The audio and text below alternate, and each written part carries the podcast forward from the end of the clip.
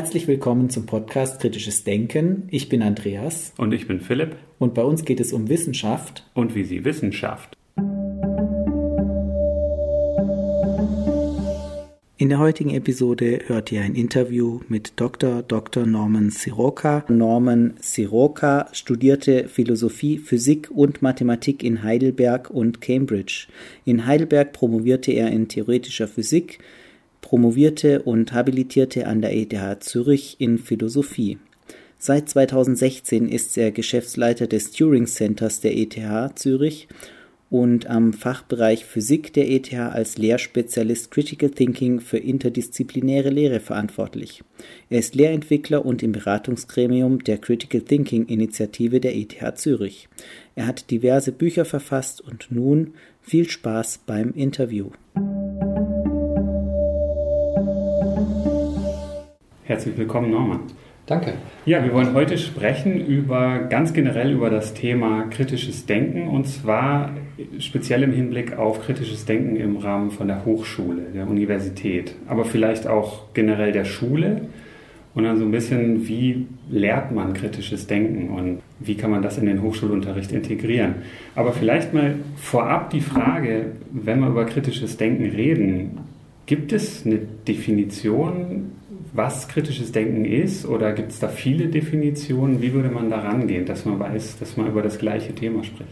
Ja, also mein Eindruck ist, dass es sich nicht besonders gut eignet für eine scharfe Definition, beziehungsweise wenn man so eine Definition versuchen würde, dann wäre die eben sehr breit, weil sie dann ja auf alle Fächer passen müsste. Also wenn wir schon ein bisschen an den Hochschulkontext denken, verschiedene Fächer, da heißt kritisches Denken sicherlich unterschiedliches. Wenn man da jetzt allgemein was sagen wollen würde, würde ich sowas vorschlagen wie ja, sachangemessenes Urteilen. Kritisches Denken bedeutet vor allem, dass ich in der Sache angemessen urteile.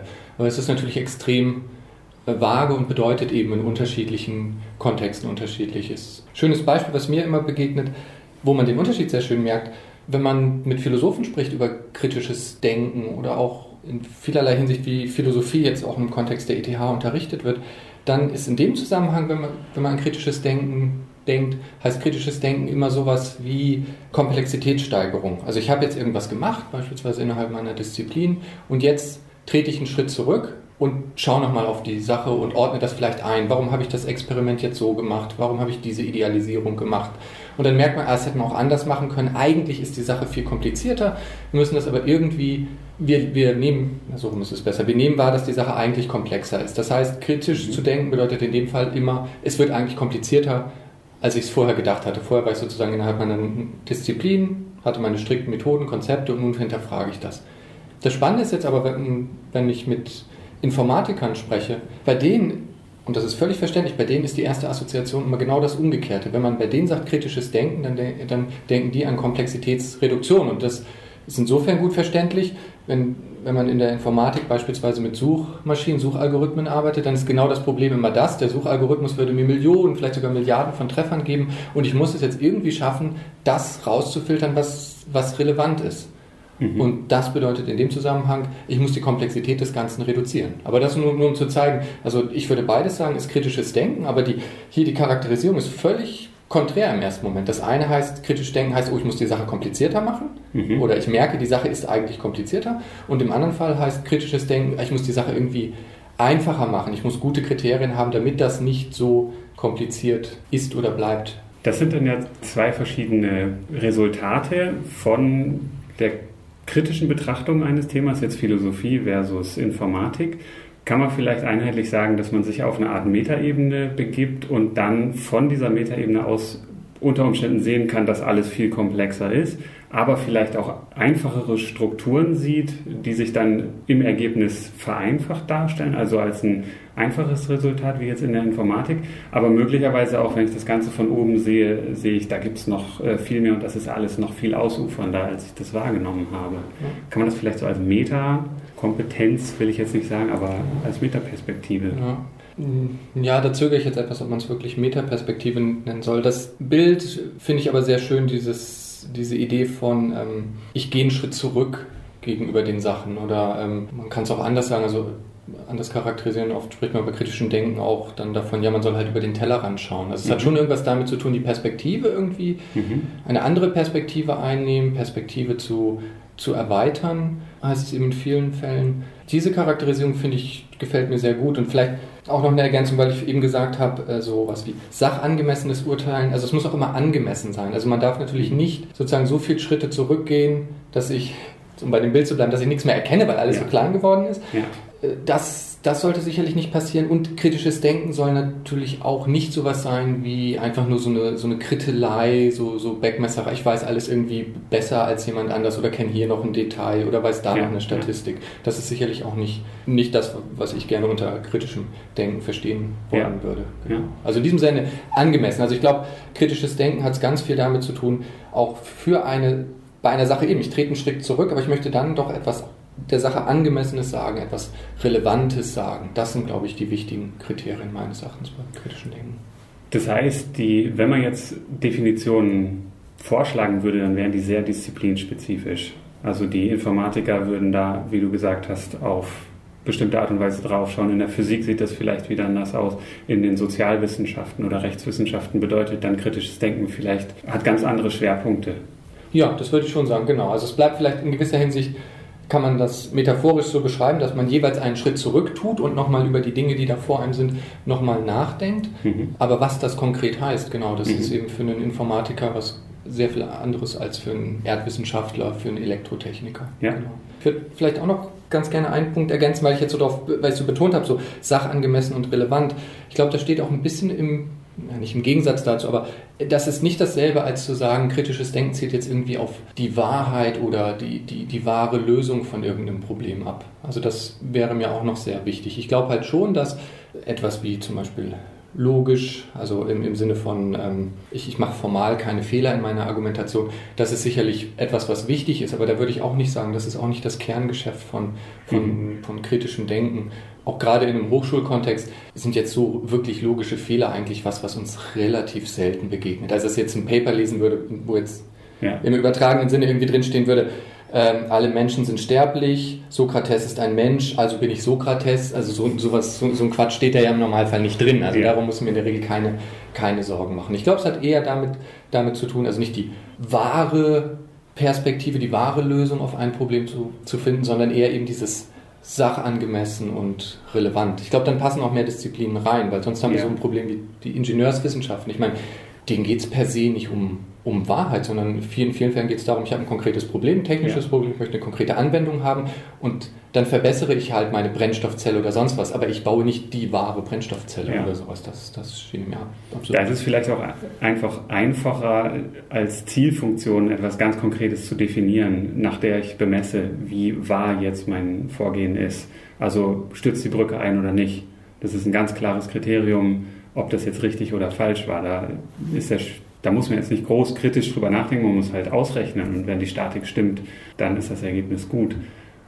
Ja. wobei die natürlich auch sich sicherlich mit vielen Fragen dann, dann kritisch auseinandersetzen müssen. Ist das jetzt eben die einzige Lösung? Ich kann Brücken auf verschiedene Weisen bauen. Mhm. Es gibt eben umgekehrt auch nicht die wahre Brücke. In bestimmten Kontext mag Ja. halt eine Hängebrücke sinnvoller sein als in einem anderen. Und es gibt nicht die eine wahre Brücke, die ich da baue. Und ich glaube, auch in den Ingenieurswissenschaften stelle ich mir natürlich durchaus kritische Fragen, nur die sehen eben anders aus, als die kritischen, das kritische Hinterfragen aussieht, wenn ich Philosophie betreibe oder Informatik. Mhm.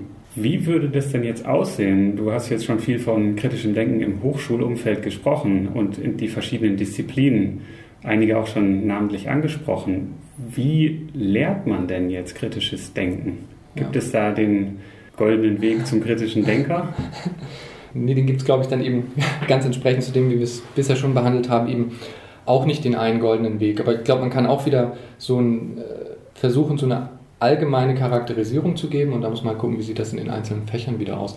Also ich glaube, um bei Studierenden deren Fähigkeiten im kritischen Denken, kritischen Hinterfragen zu ähm, zu fördern, die da irgendwie anzuleiten, anzustiften, sind Irritationen immer relativ wichtig. Also dass man ihnen, glaube ich, Fragen stellt und sie sich mit Fragen auseinandersetzen müssen, die vermeintlich einfach sind und wo sie dann plötzlich merken, oh, okay, das ist doch alles nicht so trivial, wie ich gedacht habe. Mhm. und dass es eben auch Fragen sind, bei denen sie merken, da gibt es gar keine so klare Antwort. Also das den Studierenden beizubringen, ist vielleicht besonders in besonderer Weise wichtig an so einer Institution wie der ETH, wo wir halt vor allen Dingen Natur- und Ingenieurswissenschaften haben. Die lernen halt aus guten Gründen in ihrer Vorlesung halt erstmal klare Definitionen und ähm, dann gibt es vielleicht tatsächlich Aufgaben, die ich einfach irgendwie lösen kann und die Lösung ist halt fünf und wenn ich drei rauskriege, ist es falsch. Punkt. Ja. Aber Sie müssen auch merken, das funktioniert vielleicht nicht bei allen Sachen so. Also was, wenn ich ein ein Beispiel geben darf, was sehr schön funktioniert jetzt bei einem Kurs, der war Pharmazeuten, aber ich denke, das ist übertragbar auf andere Fächer. Es war eine Blogveranstaltung, da haben wir am ersten Tag damit angefangen und habe ich damit angefangen, dass ich die Studierenden gefragt habe, was eigentlich Wissenschaft ist. Was sind denn Kriterien dafür, dass etwas eine Wissenschaft ist? Und dann hatten sie erstmal eben ihre ganz klare Meinung und in dem Fall denken sie, was ja völlig nachvollziehbar ist, sozusagen in der Dimension ihrer Disziplin. Also in dem Fall die Pharmazeuten, die haben alle irgendwie mal experimentell gearbeitet und sofort kam halt irgendwie, ja, es muss empirisch arbeiten, es muss irgendwie Daten, ich muss Messungen machen und dann ist das eine Wissenschaft. Ich will nicht irgendwie spekulieren, also das ist ja jetzt irgendwie nicht Bibelexegese oder, oder irgendwie sowas oder äh, irgendwelche Spinnereien, sondern das muss irgendwie harte Fakten und ich muss das selber irgendwie gemessen haben. Okay, und dann kann man halt zurückfragen, ja, aber jetzt schaut doch mal, was machen wir dann hier an der ETH mit unserem Mathematikdepartement? Machen wir die wenigen, also wenn da überhaupt welche, also die Statistiker vielleicht noch ein bisschen, aber die meisten haben überhaupt nichts mit empirischen Daten zu tun. Wollt ihr also jetzt sagen, das ist keine Wissenschaft und wollt ihr das Mathe-Departement dicht machen? Und dann kommen sie halt irgendwie in Stutzen und sagen wir, ja, ja hm, nee, das Mathe-Departement wollen wir jetzt schon irgendwie nicht dicht machen. Und dann sind wir in der, in der Diskussion ganz viele Charakteristika durchgegangen, die vermeintlicherweise ja vielleicht gute Kriterien für Wissenschaftlichkeit sein können. Ja, ja, dann muss es eben falsifizierbar sein. Dann merkt man irgendwie, ups, in bestimmten Kontexten geht das auch nicht. Dann kommen Kriterien wie, ja, aber reproduzierbar muss es doch sein, sonst wir.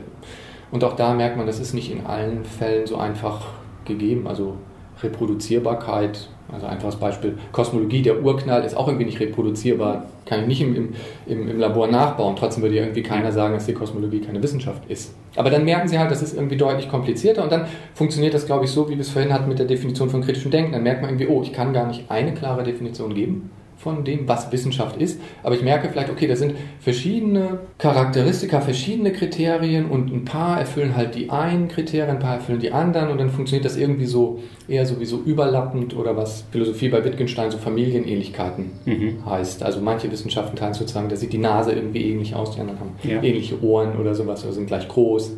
Ja, genau. Ja. Aber es gibt nicht einen, einen Typus, der irgendwie auf alles passt. Ja, und das ist also die Art und Weise, wie du das den Studierenden anfangs beibringst, ist so eine Irritation herzustellen, sie aus dem vermeintlich sicher gewussten ein bisschen rauszulocken und dann selber zu merken, oh, meine Definition stimmt gar nicht so oder ist nicht vollständig oder da gibt es auch noch andere Aspekte. Kann man auch noch weitergehen und jetzt auch in den harten Wissenschaften, in der Physik.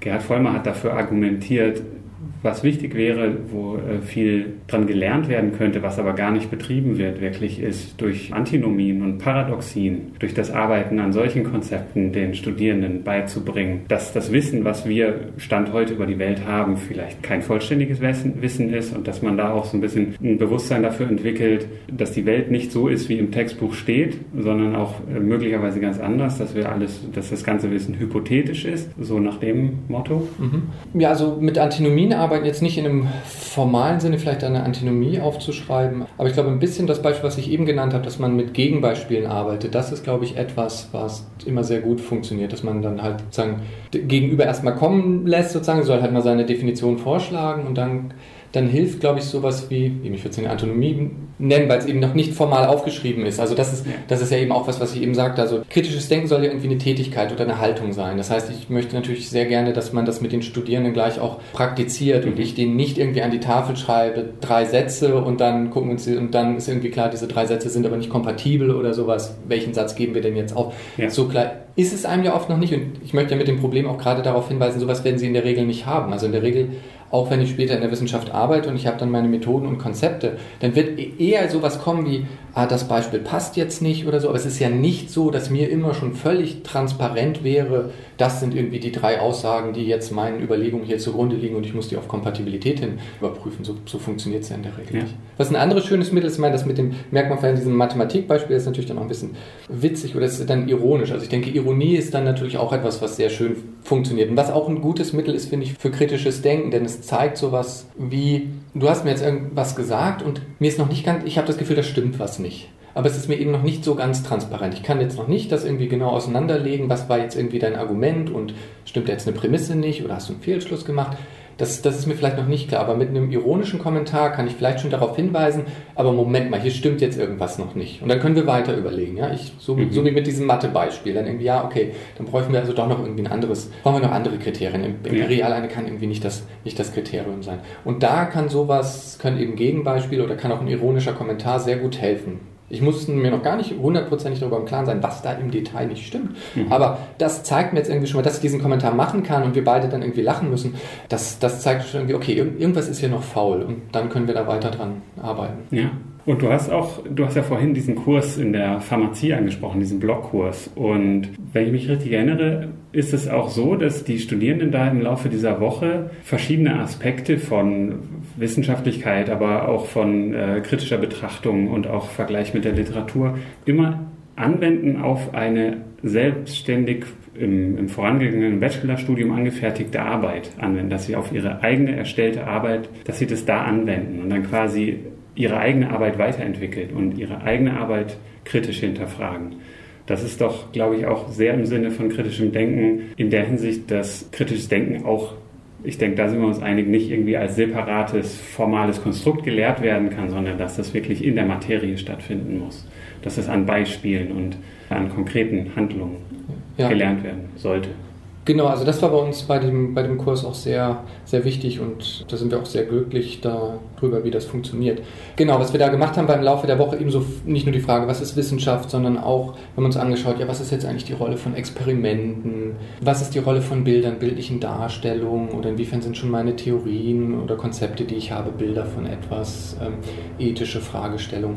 Und dann war die Pointe die, da haben wir verschiedene solcher Fragestellungen mit den Studierenden zunächst diskutiert, in Form dessen, dass wir gemeinsam mit ihnen diskutiert haben. Es gab, gab einen Input von, von Dozenten, von Vortragenden, die dann aber auch miteinander diskutiert haben. Also da haben sie zum einen das auch schon mal erlebt, dieses Diskursive, dass dann eben der, der Philosoph da mit dem Pharmazeuten schon mal über die Konzepte gesprochen hat. Und dann war eben ein ganz wichtiger Schritt immer, wie du es beschrieben hast, dass sie die Sachen, die wir jetzt mit ihnen diskutiert haben, auf ihre eigene Arbeit anwenden. Sie hatten im ersten Semester von ihrem äh, Masterstudiengang so eine sechswöchige Projektarbeit gemacht und dann dieser Kurs war am Anfang des zweiten Semesters. Das heißt, alle Fragen mussten sie dann nochmal durchexerzieren. Also was sind Kriterien für Wissenschaftlichkeit? Da mussten sie halt nochmal überlegen, okay, inwiefern ist dann jetzt mein Paper, meine Projektarbeit, das, was ich da geschrieben habe, wirklich eine wissenschaftliche Arbeit und inwiefern ist es das eher nicht? Welche Rolle haben denn jetzt bei mir Experimente gespielt? Welche Rolle haben bei mir Metaphern gespielt? Also jetzt in der Pharmazie so ähm, Immunsystem, Immunreaktion, immer diese ganze Kriegsmetaphorik mit mhm. den Antikörpern, die es zu bekämpfen gilt und wer die mhm. Polizei ist und so weiter und so fort. Das, das, das formt natürlich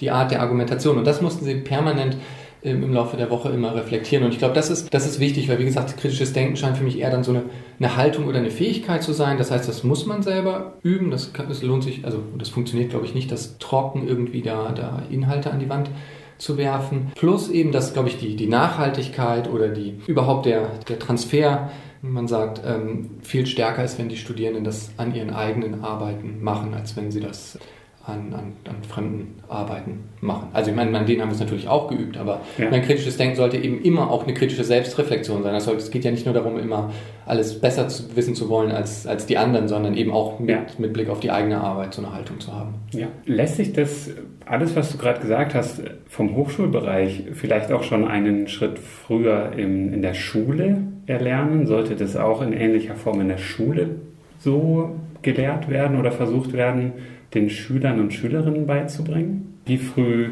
kann man da zurückgehen? Weil kleine Kinder, die müssen ja erstmal so ein bestimmtes, eine bestimmte Einsicht in, wie die Welt funktioniert, erlangen, dass sie überhaupt reflektieren können, wenn ich das richtig verstehe. Ja, ich glaube, das, das ist quasi das, dasselbe Problem oder dieselbe Auseinandersetzung, glaube ich, auf, auf jeder Entwicklungsstufe sozusagen. Also wir haben dieselben Diskussionen auch an der, an der Hochschule, an der Uni. Da hat man auch mal wieder so Argumente, die ja auch nicht ganz falsch sind. Also man muss natürlich erstmal was wissen, bevor man über etwas reflektieren kann.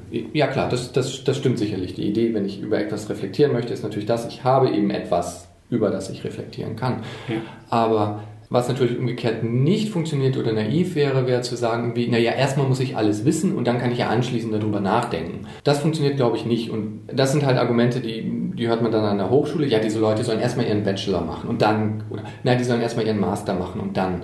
Aber ich meine, wie lange will man dann noch warten, bis man Leute dazu anregt, auch eben mal über den Tellerrand zu schauen, mal diesen Schritt zurück zu, zu machen. Von daher glaube ich auch, dass das auf, auf jeden Fall auch schon früher unterrichtet werden sollte und auch an, an Schulen. Ich glaube, wenn Kinder können sich ja auch selber wird ja mittlerweile auch in vielen Unterrichtsformaten gemacht, sich selber auch Probleme und Fragestellungen erarbeiten. Ich glaube, von mhm. daher kann man das, kann man das sehr früh machen. Und ich glaube eben, genau wie wir es eben hatten mit diesem Pharmaziebeispiel, da war es eben an dem, am eigenen Projekt, was die Studierenden vorher schon gemacht haben. Und ich glaube, was ähnliches gilt für die Schule auch. Also irgendwie muss das was sein, wo die Schüler andocken können und was mhm. für sie irgendwie ähm, relevant ist. Also von daher bin ich immer auch so ein bisschen, schon habe ich eine gewisse Skepsis, ob jetzt sowas wie Debattierclubs jetzt beispielsweise das dasselbe sind. Das macht natürlich irgendwie Spaß, keine Frage, aber es ist dann doch was anderes, wie nachhaltig das ist, ob ich jetzt irgendwie so aus Spaß im Debattierclub jetzt irgendwie wir beide eine Diskussion über Leberwurst pro oder contra haben oder ob wir jetzt über etwas diskutieren, was ich jetzt wirklich eben in der letzten Projektarbeit gemacht habe, wo ich dann wirklich mhm. irgendwie, irgendwie denke, ja, der Mensch, ich hatte ihn jetzt, also jetzt bei den Pharmazeuten, jetzt habe ich den Mensch, der irgendwie auf so ein Proteintarget reduziert und inwiefern ist das jetzt irgendwie sinnvoll? Das ist vielleicht dann doch nochmal ein bisschen nachhaltiger als, als das mit der Leberwurst, wo wir vielleicht ja. viel Spaß haben. Das ist ja, ohne, ohne, ohne, Frage. Ja. ja, vielleicht hat beides ja auch irgendwo sein, also für die formale Debattierfähigkeit ist aber eine andere Kompetenz jetzt als was kritisch hinterfragen zu können. Oder vielleicht spielt das auch miteinander zusammen oder überlappt sich. Bei Kindern jetzt in der Schule da habe ich neulich gelesen von so einem Konzept, von einer Idee, dass Mascha in die Schule geht und mit den Kindern philosophiert. Kennst du das Konzept Philosophieren mit Kindern, dass man da schon so ein bisschen die so philosophische Fragestellungen den nahelegt? Wie man Fragen stellt, wie man sich über Sachverhalte oder auch über ganz einfache kindliche Themen natürlich, die sollen natürlich jetzt nicht irgendwie Kant lesen, aber dass sie sich so über den Kindergarten oder Schulalltag philosophische Gedanken machen. Mhm. Also habe ich jetzt selber nichts dazu gemacht, aber ich kenne Leute, die das zu machen. Eine Kollegin in, in Bremen, weiß ich, die macht ja sehr viele schöne Sachen, auch schon ein philosophisches Kinderbuch geschrieben. Ich glaube schon, dass das, das funktioniert und man muss dann eben auch die entsprechenden Fragen halt haben. Genau, also Kant lesen funktioniert jetzt wahrscheinlich nicht, aber wenn jetzt schon das Stichwort Kant und vorhin hatten wir schon die Antinomien, aber so eine Frage nach irgendwie nach dem Ursprung der Welt und ist die Welt jetzt unendlich, gab es die immer schon oder noch nicht? Ist die gekommen, oder wenn, wenn, ja, aber wenn die irgendwann angefangen hat zu existieren, was war denn dann vorher? Also das sind Sachen, die machen Kindern unheimlich viel, viel Spaß. Also ich glaube, es gibt so gewisse Themen, also so was so jetzt im Kontext so Entstehung der Welt, wie kann denn das überhaupt funktionieren? Jetzt ein Thema, mit dem ich mich beschäftige und wo ich das, was ich von meinen Kindern weiß, dass, dass das bei denen auch schon früh spannend war, sind so Sachen wie das Thema Zeit mhm. ist auch immer sehr spannend. Das funktioniert auch gut, dass man sich darüber irgendwie Gedanken macht und mal eine ganz einfache Frage stellt, irgendwie, ja, warum, warum, mögen wir jetzt eigentlich eine kaputte Uhr nicht so gerne wie eine, die funktioniert? Und was ist denn da wirklich der, der Unterschied? Und dann merkt man plötzlich, oh, so gewisse, gewisse Sachen sind gar nicht so einfach zu beschreiben, was, ja. was, da, was da das Problem ist. Und das, das geht, glaube ich, sehr gut, ja.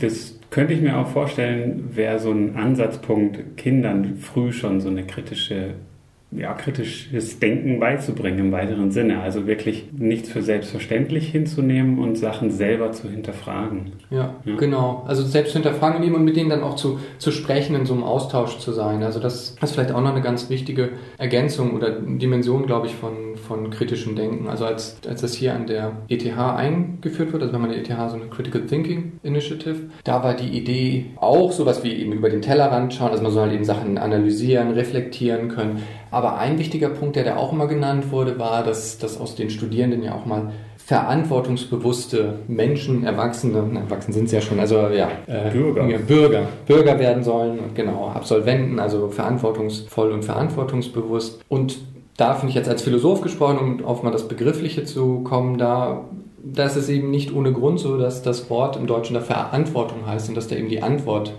drinsteckt. Also funktioniert nicht nur mit dem Germanischen, funktioniert auch mit romanischen Sprachen. Also Responsibility ist einfach die Responsibility. Das ist die Fähigkeit zu antworten. Und ich glaube, das, das ist auch etwas sehr Wichtiges. Also man kann dann mit den, wenn man mit den Studierenden diskutiert, also verschiedenen Lehrformaten, machen wir das dann auch so, dass sie eine bestimmte Position dann auch einfach mal verteidigen sollen. Sie können sich dann etwas aussuchen und die müssen auch nicht für sozusagen sind nicht dann verhaftet für den Rest des Kurses oder für den Rest des Lebens ihre diese äh, Position zu vertreten, aber wirklich mal zu versuchen, nein, ich, ich, ich muss das jetzt mal durchhalten und ich muss für diese Position Rede und Antwort stehen. Und das ist, glaube ich, eben sozusagen die ursprüngliche Form, die, die, die elementare Form davon, Verantwortung zu übernehmen. Und das halte ich daran halte ich da auch für einen sehr wichtigen Punkt. Ja, da kann man sich ja dann auch fragen, was ist die Rolle von einer Hochschule? Natürlich wird man wahrscheinlich meistens Antworten hören in dem Bereich, wie man will Fachkräfte, wirklich hoch ausgebildete, gut qualifizierte Fachkräfte haben. Was man aber dann auch immer hört, ist, dass man, ja, oft kommt dann wirklich direkt die Antwort, ja, man muss, die Absolventen, die Absolventinnen müssen kritisch denken können. Die müssen Verantwortung übernehmen können in der Gesellschaft. Und dann ist eben die Frage, ja, wie macht man sowas? Weil die fachliche Ausbildung alleine reicht nicht. Ja. Und das war dann auch der Grund, diese Critical Thinking Initiative ins Leben zu rufen? Also genau, das war auch ein wichtiger Grund, dass auch quasi von Seiten der Absolventen auch Rückmeldungen kamen, die quasi in diese Richtung gingen, dass die gesagt haben, ja, also fachlich sind wir hervorragend ausgebildet worden, aber eben im Alltag oder im wirklichen Leben gibt es da nochmal andere Herausforderungen. Und um dann überzeugen zu können innerhalb eines Betriebs oder auch in einem öffentlichen Kontext, muss ich natürlich mit eben den anderen Leuten aus dem Betrieb, die vielleicht zu anderen Abteilungen gehören oder neudeutsch irgendwie andere Stakeholders sind mhm. und in der Öffentlichkeit zu sprechen, das erfordert halt andere Fähigkeiten. Und ich glaube, das lernt man auch nur dadurch, dass man mit Leuten spricht, dass man das auch im Studium schon mal gemacht hat. Jetzt sind viele von den Unterrichtsformaten, die wir hier haben, ganz bewusst auch interdisziplinär. Also anders jetzt als bei diesem Pharmaziekurs sind die meisten anderen Kurse, die, die, ich jetzt unterrichte, für Studierende aus ganz unterschiedlichen Departementen. Und dann lernt man das natürlich auch. Wenn man dann irgendwie diskutieren muss oder in Gruppen arbeitet, dann muss eben der Architekt mit dem Erdwissenschaftler sprechen. Der, der, der Physiker muss das irgendwie so erzählen, dass der Elektroingenieur das auch versteht und umgekehrt. Und ja. das, das ist sicherlich etwas, was sehr wichtig ist, was, was heute immens wichtig ist und was aber sonst wenig geübt wird, weil man einfach im Studium, das wird alles sehr spezialistisch, also sehr sehr fokussiert, sehr detailliert und irgendwann spricht man dann quasi nur noch mit Leuten aus dem eigenen Bereich und versteht so gar nicht mehr wirklich, was die anderen machen. Also ich meine, Spezialisierung ist, ist einfach immens. Also es ist ja selbst ja. innerhalb eines Faches jetzt nicht so, dass ohne weiteres der Teilchenphysiker mit dem Festkörperphysiker sich noch über alles irgendwie unterhalten könnte. Und die, wenn man jetzt nochmal die Critical Thinking Initiative anschaut, wird da speziell Wert darauf gelegt, dass interdisziplinäre Formate dann gefördert werden? Oder ist das eine Reaktion darauf, dass Interdisziplinarität immer wichtiger wird? Und gerade bei interdisziplinären, so wie du es gerade beschrieben hast, bei interdisziplinären Projekten andere Fähigkeiten oder zusätzliche Fähigkeiten gefordert sind, dass man quasi, wenn man die einzelnen Fachbereiche als Teller sieht, dass man dann über seinen eigenen Teller ranschauen kann und gucken kann, was ist, was ist in einem anderen Teller für eine Suppe. Ja, ich denke, im, im Bereich der Lehre bietet sich das besonders an. Ansonsten haben wir insgesamt mit dieser Critical Thinking Initiative gibt es unterschiedliche Formate. Also wir haben auch mal Podiumsveranstaltungen, wo es vielleicht auch einfach mal um die Frage geht, welche Rolle hat jetzt eigentlich die Hochschule innerhalb der Gesellschaft? Mhm. Ähm, also werden auch allgemeinere Fragen gestellt, gibt eben unterschiedliche Formate. Mit den Studierenden in der Lehre kann man eben zum einen auch sowas machen, über den Tellerrand schauen, in, in dem Sinne, wie ich es mit dem Pharmaziekurs beschrieben habe. Wir sprechen jetzt darüber, was macht eigentlich eine Wissenschaft aus und so weiter. Und das andere ist eben, dass wir Lehrformate haben, wo in dem Studierende aus ganz unterschiedlichen Disziplinen von Anfang an drin sind. Also von daher, Interdisziplinarität ist sicherlich etwas sehr, sehr Schönes oder Transdisziplinarität, das sich sehr dafür eignet und was sicherlich in vielen Fällen auch etwas ist, was die Leute später brauchen. Aber es mhm. ist jetzt nicht der, der einzige Bestandteil von, mhm. von kritischem Denken. Und kann man auch sagen, dass es erstrebenswert wäre, du bist ja auch im Fachbereich Philosophie angestellt, dass man allen Vorlesungen an der Hochschule quasi so eine philosophische Komponente gibt, dass man beispielsweise in vielen technischen Fächern, dass man da ethische Betrachtungen mit einbezieht. Ein Beispiel, was auf der Hand liegt, ist zum Beispiel in der Molekularbiologie mit dem CRISPR-Cas-System, dass man da ins Genom eingreifen kann und auch in die, die Keimzellen verändern kann und was das für ethische Konsequenzen hat. Sollte das immer eine Komponente von Vorlesungen an der Hochschule sein? Ich glaube auch da gilt wieder das vom Anfang, dass, das, dass man da von Disziplin zu Disziplin schauen muss. Also jetzt eben diese ethischen Fragestellungen, wie du sie jetzt genannt hast, die fallen einem sofort an, klar, wenn man jetzt denkt, oh, ich habe jetzt einen Kurs oder irgendwie hier macht jetzt jemand Molekularbiologie oder eben das Beispiel der Pharmazeuten, da würde man sagen, ja, auf jeden Fall diese ethischen Fragestellungen müssen da, sollten irgendwann im Studium kommen. Also müssen vielleicht tatsächlich nicht im ersten Semester kommen, aber das sollte irgendwann kommen. Jetzt aber umgekehrt, bei einem Mathematiker stellt sich das vielleicht nicht so sehr, dass man jetzt irgendwie, was sollte da die unmittelbare ethische Fragestellung sein? Bei dem würde man aber vielleicht andere Sachen, ich meine, bei einem Mathematiker würde ich umgekehrt denken oder würde mich freuen, wenn man bei dem schon früh im Studium eben auch mal Konzepte kritisch hinterfragt, weil Mathematik selber natürlich viel da drin besteht, selber zu abstrahieren und auch, ja, ist natürlich viel, also ich finde in der Hinsicht Mathematik sehr ähnlich zur Philosophie, ist eigentlich viel Arbeiten mit Begriffen. Man muss irgendwie versuchen, was sind neu, was sind gute Konzepte, die irgendwie tragfähig sind, die jetzt irgendwie in, innerhalb meines Teilbereichs der Mathematik irgendwie sinnvoll sind und mit denen ich mhm. irgendwie auch in diesem Sinne halt dann da Probleme lösen kann. Das heißt aber eben, ich, ich muss da kritisch reflektieren können über, über Begriffe und sollte das vielleicht früher tun als jetzt jemand, also als vielleicht andere Disziplinen, jetzt bleibe ich mal kurz bei der, bei der Pharmazie, wo man am Anfang, was die Konzepte betrifft, vielleicht einfach auch wirklich relativ viele Begriffe, Methoden einfach erstmal lernen muss und sich eben andere Fragen vielleicht sehr viel früher stellen, ethische Fragen. Also von daher würde ich sagen, insgesamt wiederum disziplinabhängig und aber sicherlich sinnvoll, das zu üben mit den, mit den Studierenden. Da braucht es aber doch auch eigentlich auf Seiten der Lehrpersonen zumindest bestimmte Qualifikationen, um das auch adäquat machen zu können, oder nicht? Ja, also wenn man natürlich sowas unterrichtet, dann sollte natürlich, sollte der, der es unterrichtet, natürlich genau dazu in der Lage sein, so einen Schritt zurück zu tun ja. und ähm, die Dinge zu hinterfragen. Aber kann man jetzt zum Beispiel von einer Biologieprofessorin erwarten, dass sie philosophisch geschult genug ist, um das auch so weitervermitteln zu können? Oder ist es da, wäre es da eine gute Idee, dann so fachübergreifend mit, so wie in dem äh, Pharmazie-Block, es waren ja auch Dozierende aus verschiedenen Bereichen. Ja, genau. Also ich glaube, das, das ist eben eine sehr gute Lösung, aus mehrerlei Gründen. Das eine ist natürlich, wenn man dann einfach die Kompetenzen da hat, weil man natürlich mhm. nicht erwarten kann, dass die Biologieprofessorin Kant kennt oder dass der Philosophiedozent genau. sich bei Exosomen gut auskennt oder sowas. Mhm. Das kann ich natürlich nicht erwarten. Der andere Vorteil für, für das Unterrichtsformat ist natürlich auch, dass man den Studierenden das direkt vorlebt. Das ist natürlich ja. auch eigentlich viel schöner, selbst wenn wir da jetzt den den Superdozenten hätte, der nun eben beides kann, der Kant kann und sich bei den Exosomen auskennt, dann wäre ja wieder die Gefahr, dass der da vorne steht und, und dann doziert und den Studierenden dann mhm. lang und breit da einen Sermon aufsagt. Aber das Spannende ist ja dann genau, dass die Studierenden dann vielleicht auch sehen können, so jetzt unterhält sich Philosoph äh, der, der, Philosophiedozent mit der Biologieprofessorin und dann gibt es vielleicht auch da mal ein Missverständnis und man merkt man irgendwie, oh, die benutzen jetzt aber diesen einen Begriff doch irgendwie unterschiedlich und mhm. Und das ist dann, glaube ich, sehr gut und nimmt die Hemmschwelle, da, da mit einzusteigen in eine Diskussion auf Seiten der Studierenden und ist eben, glaube ich, für alle zuträglich. Also ja, ich habe ja. meine Erfahrung mit so Co-Teaching aus anderen Disziplinen ist eigentlich auch, dass es auch für die Dozierenden selber sehr, sehr befriedigend ist, wenn man doch, also dass jeder das Gefühl hat, hey, auch ich habe jetzt heute was gelernt, ja, wenn ich rausgegangen bin. Genau, also diese gelebte Interdisziplinarität ist, denke ich, auch, wenn man aus die, von didaktischer Seite drauf schaut, viel verträglicher mit dem Alignment-Konzept, dass man nicht über diese Interdisziplinarität lehrt oder, oder eine Vorlesung hält, sondern das vorlebt. Dass das auf demselben Niveau stattfindet, wie die Studierenden das auch eigentlich lernen sollen. Genau, ja.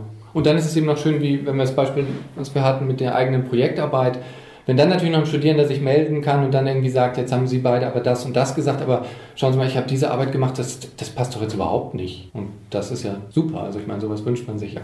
Mhm sind an so einer Universität wie der ETH, bräuchte es da dann für die Umsetzung noch mehr Personal, bräuchte es mehr Zeit in den, in den Curricula, äh, Möglichkeiten, müssten Möglichkeiten geschaffen werden, wo solche Vorlesungsformate Platz haben? Oder ist das schon, wird das schon gemacht? Kann ich jetzt natürlich nicht für alle Fächer sprechen. Also bei, der, bei den Pharmazeuten ist jetzt sehr schön gelaufen. Da gab es eben eine Revision des ganzen Studiengangs. Also da mussten die Sachen sowieso neu aufgegleist werden. Und dann hat man da die Gelegenheit beim Schopfe gepackt für dieses Format. Und da kann ich im Moment nur sagen, also das ist ein sehr großer Erfolg. Also die Dozenten sind sehr zufrieden, die Studierenden sind sehr zufrieden mit dem Kurs. Also von daher würde ich mir wünschen oder würde hoffen, dass das sich auch durchsetzt oder dass andere Fachbereiche, andere Departemente das auch mehr machen. Man muss dann eben, klar, man muss dann die Formate wieder genau anpassen, was wir eben hatten. Also jetzt bei den Pharmazeuten ist ja klar, ein Tag geht es um ethische Fragestellungen. Würden wir jetzt so was ähnliches bei den Mathematikern machen wollen, würden wir das wahrscheinlich nicht machen. Muss an dem Tag was, würde was anderes passieren. Aber ich glaube eben, es gibt genug Fragestellungen, die man finden würde und einzelne sind ja auch übertragbar. Also die Frage, was ist jetzt Wissenschaft, was macht Wissenschaft aus, die stellt sich natürlich genauso für die Mathematiker wie für die Pharmazeuten. Ja, also von daher wäre schön, also sicherlich mehr solcher Formate. Schön ist sicherlich so ja, gelebte Interdisziplinarität, halt mit Dozenten aus verschiedenen Bereichen. Und dann muss man eben individuell schauen, was sind die konkreten Themen. Und sicherlich muss man auch ein bisschen individuell schauen, in welchem Studienfach bietet es sich zu welchem Zeitpunkt an. Und da könnte ich mir jetzt schon vorstellen, dass man bei einigen Fächern sagt, oh, das sollte schon im Bachelor kommen und bei anderen vielleicht eher ein Argument hat zu sagen, das machen wir am Anfang vom Master, das machen wir noch nicht im, im Bachelor. Okay. Wie wird so die Critical Thinking Initiative an der ETH, wie wird das so aus dem Dozierendenbereich aufgenommen und wahrgenommen und auch in Anspruch genommen? Wie wird da teilgenommen? Stößt das auf äh, Gegenliebe, dieses Konzept? Wird da gesagt, ja, das, das brauchen wir? Da will ich mitmachen. Also das, das Feedback mit den Leuten, mit denen ich tatsächlich zu tun habe oder mit denen, die auch bei irgendwelchen Sachen mitgemacht haben, die sind eigentlich alle sehr begeistert. Da, das, ähm, also von daher kommt es sehr gut an. Was man manchmal merkt, was, was vielleicht ein bisschen an diesem Begriff liegt, kritisches Denken, manchmal kommt schon so ein Vorbehalt, sowas wie, warum brauchen wir jetzt eine, eine, eine Critical Thinking Initiative? Kritisches Denken mache ich ja den ganzen Tag sowieso schon. Das ist ja genau das, was Wissenschaft auszeichnet. Wissenschaft ist doch genau kritisches Denken. Aber da kann man dann halt sagen, ja, das das stimmt natürlich und in dieser Hinsicht ist auch die Critical Thinking Initiative, genau was wir vorhin hatten, es ist nicht die Besserwisserei oder es ist nicht die Unterstellung, dass die anderen, dass hier keiner kritisch denken würde. Es ist genau das, was wir eben besprochen haben. Es ist einfach, zumindest auf Seiten der Lehre, die, die Idee so, das müssen wir jetzt aber auch umsetzen und wir müssen das auch mit den Studierenden lernen und einüben. Also ich habe es bei Dozenten, merke ich das mit denen, wenn ich zusammen mit den Veranstaltungen mache, die sind ja auch oft sehr, sehr froh darüber oder, oder beschreiben auch sehr, sehr schön und sehr lebhaft, was bei ihren Methoden das Problem ist oder wo sie eben sehr stark idealisieren, wo sie sehr stark mhm. abstrahieren. Und nach so einer Veranstaltung, wenn man dann mit ihnen spricht, dann, dann kommt durchaus auch kommen so Sätze wie, ja, es ist eigentlich schade, dass wir dafür immer so wenig Zeit haben in unseren Standard. Vorlesung. Ja. Und ich glaube, da ist diese Critical Thinking Initiative einfach auch ein bisschen ein Gegengewicht. Also wenn ich jetzt ein anderes Beispiel nehme aus der Physikveranstaltung, die wir Physik machen, wir haben eine, die beschäftigt sich da mit viel auch mit Fragen ähm, ja, des Materie, also oder ein Aspekt des äh, Materiebegriff ist der, der Feldbegriff in der Physik. Und dann sitzen die Studierenden halt, also viele von denen parallel dazu in einem Physikkurs zur Elektrodynamik, wo sie zum ersten Mal irgendwie eine Feldtheorie vorgestellt bekommen und dann sind sie ganz fasziniert oder machen halt das ganze Semester über ihre Feldtheorie und dann schaut man mit denen nochmal an und sagt irgendwie, aber schaut mal, was ist denn das jetzt für ein, für ein Konzept? Das, hat, das ist eine ganz andere Vorstellung von Materie, als ihr das irgendwie aus der klassischen Mechanik kennt. Und mhm. viele Dinge sind jetzt gar nicht so einfach übertragbar. So ein, einfach, so ein Konzept von irgendwie ausgedehnter Materie zu haben innerhalb dieser Feldtheorie, das funktioniert überhaupt nicht gut. Mhm. Und dann ist das für die Studierenden spannend. Ah ja, aha, aha. Aber auch vielleicht für den Dozenten. Der hat nämlich in seiner Elektrodynamik-Vorlesung genau zu diesen Sachen keine Zeit. Und ja. Muss da irgendwie die Konzepte einigermaßen klar darstellen und sagt dann irgendwie, ja, jetzt nehmen wir mal an, das sei so und so. Aber da hat man dann die Gelegenheit, darüber zu, zu reflektieren. Und die Studierenden kriegen es eben mal mit. Weil es ist ja dann auch sozusagen eine unfaire Äußerung in, in, gewisser Hinsicht, wenn der Dozent dann sowas sagt wie, ja, aber kritisches Denken machen wir sowieso und, und mir ist ja klar, wo all die Probleme sind. Ja, ihm ist, sind die Probleme vielleicht klar, aber man muss eben auch mit den Studierenden mal, mal darüber sprechen und das ja. mit ihnen durchgehen. Ja, das ist ja ein ganz klassisches Beispiel. Wenn man jetzt das zum Beispiel dieses Doppelspaltexperiment in der Physik nimmt. Ich habe selber auch Physik studiert. Ich habe über das Doppelspaltexperiment die Gleichung und mit der Interferenz dahinter, Welle, Teilchen, Dualität und so weiter, das habe ich alles gehört. Was nie zur Sprache kam, waren, was denn für philosophische Interpretationen? Was sagt uns denn dieses Resultat über unsere Realität? Und da gibt es ja auch ein Zitat, ich weiß nicht, wer es gesagt hat, aber das sei die peinlichste Statistik in der ganzen Physik, die Interpretation der Quantenmechanik. Da gibt es ja verschiedene Interpretationen und die Physiker scheinen sich da sehr uneinig zu sein, was, was die Resultate des Doppelspaltexperiments oder der Quantenmechanik als solches, was sie bedeuten. Das wäre doch eigentlich auch ein Musterbeispiel, woran man so kritisch hinterfragen kann, was man da in der Physik wirklich macht. Mhm. Genau, also mit der, mit der Quantenmechanik, da gibt es viele spannende Fragen. Auch dazu haben wir mittlerweile einen Kurs, der sich speziell mit solchen Fragen beschäftigt, also mit Interpretationsfragen oder philosophischen Fragen im Kontext der Quantenphysik. Vielleicht noch ein Ergänzungssatz zu dem eben mit der, äh, mit der Elektrodynamik. Also was ich auch spannend finde, oder was, wir haben jetzt eben zwei Kurse. Ein Kurs, der sich wirklich irgendwie eher an die klassische Physik wendet, zwar an Feldtheorie, aber eben klassische Physik. Und der andere Kurs macht eben Probleme zur ähm, Quantenphysik. Was ich auch irgendwie sehr schön finde, wo ich irgendwie gedacht habe, ja, man muss aber die Sachen auch noch ein bisschen auseinanderhalten, weil es viele Probleme, konzeptuelle Probleme in der Physik gibt, die es eben auch schon gibt, wenn wir nur was Klassisches haben. Und es ist manchmal bei, bei den Physikstudierenden so, die wollen das dann immer gleich bei der Quantenmechanik machen und dann stürzen sozusagen eine Unmenge von Fragen, stürzen dann irgendwie auf sie ein und sie denken immer alles, oh, das ist alles, hat alles mit Quantenmechanik zu tun. Und dann finde ich einmal auch schon spannend, bei denen zu sagen, nee, jetzt machen wir einen Schritt zurück. Jetzt schauen Sie mal, wie ist denn das da in der klassischen Feldtheorie im Vergleich zur klassischen Mechanik? Da stimmt doch auch schon was nicht. Ja. Also das, das Problem haben wir auch mal unabhängig von der von der, der Schritt zurück. Genau, ja, da fehlt dann der, der Schritt zurück. Und bei der Quantenmechanik, Quantenphysik, genau, da gibt es eben auch wieder Probleme, die nicht, die nicht gelöst sind. Es gibt verschiedene Interpretationen. Also da, kann man dann auch wieder, finde ich, sehr schön unterscheiden. Du findest einen spannenden Punkt. Was sind jetzt Fragen der Interpretation in dem Sinne, dass jetzt vielleicht Leute, die verschiedene Ansätze da vertreten, sich eigentlich über die, wirklich über die Gleichung, also den Formalismus der Quantenmechanik einig sind, aber sich darüber streiten, wie das zu verstehen ist, was mhm. da steht. Das ist das eine. Und es gibt aber auch Leute, die irgendwie sagen, nein, so wie der Formalismus da steht, kann der gar nicht stimmen. Mhm. Da, da, fehlen uns noch irgendwie Sachen. Also das ist zum Beispiel auch schon mal etwas, wo, was auch nicht so trivial ist, woran man dann mit den Studierenden auch erstmal arbeiten kann. Dass man ja. sagt, okay, was, inwiefern können wir jetzt diese Fragestellung entkoppeln? Klar, dann kann man auch wieder kritisch hinterfragen, und für welche Fragen ist da jetzt irgendwie die Physik zuständig? Also klar, wenn es irgendwie unterschiedliche Formalismen gibt, dann heißt das irgendwie, dann würde ich auch erwarten, dass es Experimente gibt, die, mit denen ich dann irgendwie sehen kann, welches scheint jetzt besser zu passen, welche von beiden Ansätzen. Habe ich mit, ist das andere noch ein Problem der Physik, wenn ich mir irgendwie über den Formalismus einig bin und nur, nur in Anführungszeichen un, uneins darüber, wie das zu verstehen ist? Auch das ist schon wieder, eine, finde ich, eine sehr spannende Frage. Auch ein sehr interessantes Thema ist die philosophische Betrachtung von Zeit als physikalisches Phänomen. Da hast du ja auch sehr viel zu geschrieben und geforscht, kann man sagen, mhm. oder dir Gedanken gemacht dazu, ja.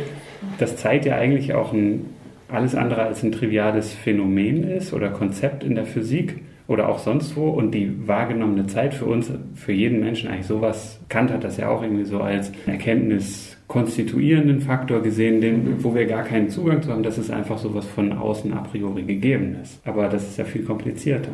Ja, genau, fangen wir mit der physikalischen Zeit an. Also was, was viele oft erstaunt ist, dass auch in der Physik, dass der, der, Zeitbegriff gar nicht so klar ist. Also dass wir, wenn wir in unterschiedlichen physikalischen Teildisziplinen sind, mit Zeit durchaus unterschiedliche Sachen gemeint sind oder Zeit zumindest unterschiedliche Eigenschaften hat. Also gemeinhin denkt man irgendwie so, ja, gut, die Physiker, die haben dann halt irgendwie die, ihre Zeit, die kann man mit der Uhr messen und das, das wäre irgendwie alles in, in trockenen Tüchern. Aber schon da gibt es viele Fragestellungen. Eine wichtige ist zum Beispiel, woher kommt denn die Gerichtetheit von Zeit? Also, mhm. dass sich Zeit überhaupt nach früher, später irgendwie sortiert in, der, in vielen Bereichen klassische Mechanik, Elektrodynamik, was wir schon erwähnt hatten, da ist erstmal keine zeitliche Richtung ausgezeichnet. Also was vorwärts läuft, kann auch rückwärts laufen. Also wo, wo man es vielleicht kennt, ist, wenn ich jetzt so einen Ausschnitt, wenn ich so ein Bild, einen Stoß von zwei Billardkugeln zeige, dann sehe ich nicht unbedingt, ob dieser Film jetzt vorwärts oder rückwärts abläuft. Ja. Also es sei denn, das ist jetzt ein langer Film, dass ich schon die Reibung merke und so. Aber ja. genau, aber so, so ein kurzer Stoß, da merke ich in der Regel nicht, ist, zeige, sehe ich den Film jetzt vorwärts oder rückwärts. Dann gibt es andere Phänomene, da, da, merke ich das klarerweise. Also wenn, wenn ich jetzt im Film sehe, dass jemand Milch in den Kaffee gießt und die Milch sich dann im Kaffee verteilt, dann weiß ich irgendwie, jetzt läuft der Film vorwärts, wohingegen, wenn sich die Milch in der Tasse irgendwie sammelt und dann nach oben hüpft, dann ist mir irgendwie gleich, den Film jetzt rückwärts. Okay, das, aber, das wird beschrieben durch, oder da brauche ich Aspekte aus der Thermodynamik und da, da gibt es das, da gibt es eine Gerichtetheit von Zeit. Aber das ist eben ein anderer Bereich, eine andere Theorie der Physik, weil wir es vorhin von der Quantenmechanik hatten, da ist es vielleicht am absurdesten Zeit. Natürlich kommt Zeit einerseits in der Quantenmechanik vor, aber da kommt sie vor als Parameter. Das heißt, das sieht so ähnlich aus, wie man das vielleicht aus der Schule, aus dem, äh, aus dem Unterricht kennt, auch aus der klassischen Mechanik, also einfach so ein T, also ein kleiner Buchstabe T, den ich da irgendwo ran multipliziere. Aber es ist in der Quantenmechanik so, dass sämtliche Messgrößen, sämtliche Observablen, das ist in dem Formalismus einfach so, die werden durch sogenannte Operatoren beschrieben. Das ist jetzt nicht wichtig, was das ist. Es ist eine bestimmte Art von, von ich sage jetzt mal, mathematischem Objekt in, in dem Formalismus. Und nur was ein solches Objekt ist, ist überhaupt gekoppelt an eine Messgröße.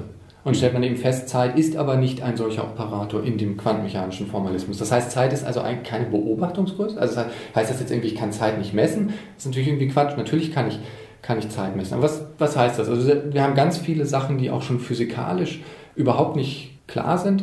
Und damit sind wir nur bei der physikalischen Zeit. Also ich glaube eben auch, was zunächst mal wichtig ist, was du ja auch gesagt hast, es gibt eben nicht nur die physikalische Zeit, es gibt eben auch sowas wie unsere, wie die wahrgenommene Zeit und dann, dann subjektive Zeit. Mhm. Dann gibt es noch kann man vielleicht von beiden noch unterscheiden, so eine intersubjektive Zeit, also irgendwie, worauf die, die für uns so als eine Gesellschaft, als eine Gemeinschaft irgendwie wichtig ist, die Zeit, die irgendwie auf dem Tramfahrplan draufsteht oder so, oder mhm. wenn wir uns jetzt heute verabreden um eine bestimmte Uhrzeit. Genau, und dann gibt es andere Konzepte, manche sprechen ja auch von geologischer Tiefenzeit oder es gibt die historische Zeit, so die, die Zeitsdimension, auf der Menschen irgendwie ein, eine bestimmte Form von Bewusstsein und historischem Bewusstsein erlangt haben. Mhm. Und ich finde es spannend, sich erstmal diese verschiedenen Zeitkonzepte anzuschauen, auch auf ihre strukturellen Merkmale hin und dann zu schauen, wie die zueinander in Beziehung stehen. Und das ist jetzt etwas, was ich methodisch in der Philosophie immer spannender finde, wenn man Husserl hat das mal philosophisches Kleingeld genannt. Also man muss manchmal auch philosophisches Kleingeld liefern. Also sich schon einzelne Sachen sehr ordentlich anschauen und dann schauen, wie die Dinge miteinander zusammenhängen. Statt umgekehrt anzufangen, statt irgendwie zu sagen, ja, aber ich weiß doch alles,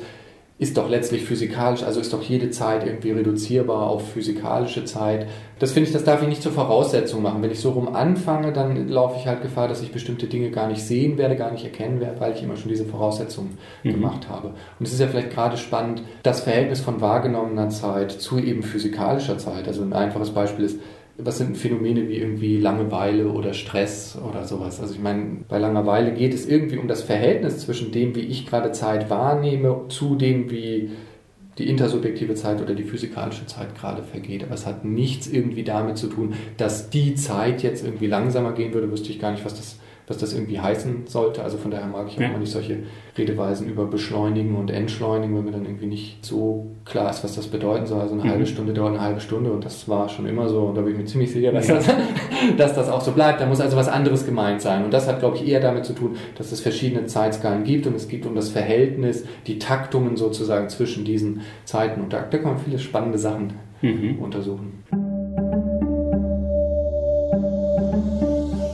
Du bist ja auch im Turing Center an der ETH Zürich. Ist das Teil von der Critical Thinking Initiative? Ist es daraus entstanden? Und was genau macht ihr im Turing Center? Turing Center ist unabhängig von der Critical Thinking Initiative. Die äh, Mitglieder des Turing Centers beschäftigen sich mit dem, was wir Turing Studies genannt haben. Also was sind äh, Turing Studies? Der Begriff ist in Anlehnung daran entstanden, wie man beispielsweise von Einstein Studies spricht in der Physik, wenn man sich mit einem Teilbereich beschäftigt oder mit Fragestellungen beschäftigt, die eben für die ein, im Kontext der einschlägigen Arbeiten von Einstein eben auch relevant waren. Und so machen wir das, so haben wir das mit dem Turing Center, äh, so verstehen wir das. Das heißt, da sind Leute vereint, die sich Fragen stellen im Bereich der Informatik, Kryptographie, solche Fragestellungen, damit mhm. hat sich ja Turing beschäftigt. Dann äh, Leute, die eher im Bereich Grundlagen der Mathematik, der Logik sich beschäftigen. Dann ähm, Philosophie des Geistes, also so Stichwort Turing-Test. Dann Philosophie des Geistes, also eben die Philosophen sind damit dabei. Dann haben wir noch dabei allgemeinere Fragestellungen, was, was bedeutet überhaupt also eine Computerisierung oder Digitalisierung unserer Gesellschaft. Schon die Technikgeschichte mit drin. Genau. Ich hatte schon die Informatik, also Quanteninformationstheorie auch als ein Grenzbereich da mhm. ist mit, mit dabei. Und dann noch ein Bereich, auf den man vielleicht zuerst nicht kommt, aber in dem Turing auch gearbeitet hat, ein sehr wichtiges Paper gemacht hat, ist die mathematische Biologie, Morphogenese, also wie bestimmte, ich nenne es jetzt mal eher Struktureigenschaften von Organismen ja. entstehen und wie man, äh, wie man das beschreiben kann. Genau, und dann sind halt verschiedene Professuren aus unterschiedlichen Fachbereichen, also eben Informatik, äh, Physik, aus den, aus den Geisteswissenschaften, aus der Mathematik, sind da unter einem Dach und dann ist das so eine Art äh, Interessenverband. Ja, so wunderbar interdisziplinär. Genau. Viele also, Leute mit, mit so leicht oder auch sehr unterschiedlichen Vokabularen aufeinandertreffen und dann versuchen gemeinsam sich über die über wichtige Fragen Gedanken zu machen. Genau. Und ich denke mal, also so ein bisschen den Brückenschlag zu dem, worüber wir vorher gesprochen haben, merkt man dann auch, merkt man dann sehr schön daran, dass aus dem Turing Center auch viele gemeinsame Lehrformate irgendwie mhm. entstehen, weil das ist mhm. für eine interdisziplinäre Zusammenarbeit äh, auch noch oft sehr sinnvoll. Also bevor ich jetzt irgendwie weiß, ob ich mit einem Kollegen irgendwie tatsächlich ein Projekt machen kann, ist es oft sehr gut, wenn man sich sozusagen durch einen gemeinsamen Kurs ein bisschen quasi beschnuppert und dann merkt, was sind ja. jetzt bei dem die Fragestellungen, was treibt ja. den um, was treibt mich um. Und da haben wir jetzt einige Formate schon gehabt, die aus dem Turing Center ähm, hervorgegangen sind und wo dann eben Leute auch gemeinsam an, an Fragestellungen dann arbeiten. Okay. Alan Turing war ja auch, kann man das sagen, der Gründervater von neuronalen Netzen von künstlicher Intelligenz, so wie sie heute in Systemen ein, also neuronenähnliche Computerisierung. Das kommt doch auch von Alan Turing. Wird auch künstliche Intelligenz thematisiert? Also künstliche Intelligenz kommt auch vor. Ja, also im Turing Center kommt das Stichwort oder ist die künstliche Intelligenz vor allen Dingen dadurch vertreten, dass wir ähm, Leute aus Machine Learning drin haben. Also das, das würde ich jetzt sagen, ist die engste Verbindung vom äh, Turing Center an künstliche Intelligenz in einem engeren Sinne. Du hast ja auch den, den Turing-Test erwähnt. Der Turing-Test ist ja so ein Test, dass ein Mensch einer Maschine gegenüber sitzt oder beziehungsweise nicht weiß, mit, mit einem Gegenüber kommuniziert, nicht weiß, ob es Mensch oder Maschine ist. Und wenn der Mensch dann unter bestimmten Umständen nicht genau sagen kann, ob er mit einem Mensch oder mit einer Maschine redet, und es ist eine Maschine, dann hat diese Maschine den Turing-Test bestanden. So könnte man es vielleicht grob zusammenfassen? Mhm. Ja, genau. Also ich kann es sozusagen nicht mehr als mit statistischer, also nicht besser als mit Raten bin ich halt im Unterscheiden ja. Zwischen, ja. zwischen dem, ob es ein Computer war oder ob es ein, ein Mensch war und dann sagt man halt, der Computer ja. hat den Test bestanden. Ja. Wobei, wenn man sich anschaut, was für Maschinen dann diesen Turing-Test formal bestehen, ich weiß, das erste Mal gehört habe, der Turing-Test wurde bestanden von einer Maschine, dann war, war ich doch relativ enttäuscht, als ich gelesen habe, was da die Kriterien waren, dass das irgendwie die Maschine sich als ein zwölfjähriger ukrainischer Austauschstudent ausgegeben hat und dann durch sehr schlechtes Englisch und sowas dann halt eben diese Tatsache verschleiert hat und ja. fand ich dann ein bisschen, ein bisschen weit hergeholt. Also wirklich eine denkende Maschine wird das nicht sein. Und ich glaube, dass, wie das so in der Öffentlichkeit wahrgenommen wird, der Turing-Test oder auch in, in den in Kinofilmen zum Beispiel, wenn eine Maschine einen Turing-Test besteht, dann ist das wirklich wie aus bestimmten Hollywood-Blockbustern oder sowas, ein Roboter, der rumläuft und wirklich vom Menschen nicht mehr unterscheidbar ist, auch wenn man ihm gegenübersteht. Aber da sind wir, glaube ich, noch weit von entfernt, oder? Ja, wichtige Kritikpunkte daran sind, sind schon sowas wie, ja, will ich jetzt einfach nur eine Software haben, die irgendwas Fragen halbwegs plausibel irgendwie beantworten kann oder erwarte ich nicht mehr, gehört nicht irgendwie mehr zu so einem System, also müsste ja. ich nicht einen Roboter dann bauen, der irgendwie auch irgendwie sich in anderer Art und Weise menschlich ja. verhält und nicht nur irgendwie auf dem Bildschirm ich Antworten sehe, die ich einem Menschen zuordnen könnte. Genau. Das ist das eine. Atmen stellen sich natürlich auch viele philosophische Fragen. Also was, was heißt das jetzt, dass, dass da etwas den Turing-Test besteht oder oder ihn gerade nicht besteht oder dass, dass, die, dass es unklar ist. Also man kommt ja dann zu allgemeineren Fragen des, der Philosophie des Geistes. Also so Other Minds ist ja auch ein allgemeines Problem. Also woher weiß ich jetzt, dass du tatsächlich auch, also ich gehe mal davon aus, dass du auch irgendwie denkst und fühlst, aber das weiß ich ja nicht. Ja? Ja. Und das jetzt irgendwie zu beweisen durch irgendwas, dadurch, dass ich dir Fragen stelle oder sowas, kriegt man ja, glaube ich, nicht hin. Und dann, dann, dann ist es halt irgendwie komisch, wenn man dann von dem Turing-Test beispielsweise sowas irgendwie erwarten würde, dass ich dann halt irgendwie rauskriege, ob das nun ein Denken, das mir gegenüber ist. Dann finde ich, da muss man auch sozusagen die Kirche im Dorf lassen und irgendwie sich fragen, ja, funktioniert das denn bei Menschen? Woher weiß ich das denn? Ja, ja. Genau, das ist ja eigentlich schon ein Turing-Test. aber alle genau, wir machen auch gerade einen Turing-Test. Gut, Norman Siroka, vielen Dank für die Zeit, die du dir genommen hast für unseren Podcast. Wir haben viele spannende Sachen gelernt über kritisches Denken in der Hochschule, in der Schule, aber auch viel über Physik und Philosophie gelernt. Vielen Dank. Ja, danke dir, Philipp. Hat mir auch sehr viel Spaß gemacht.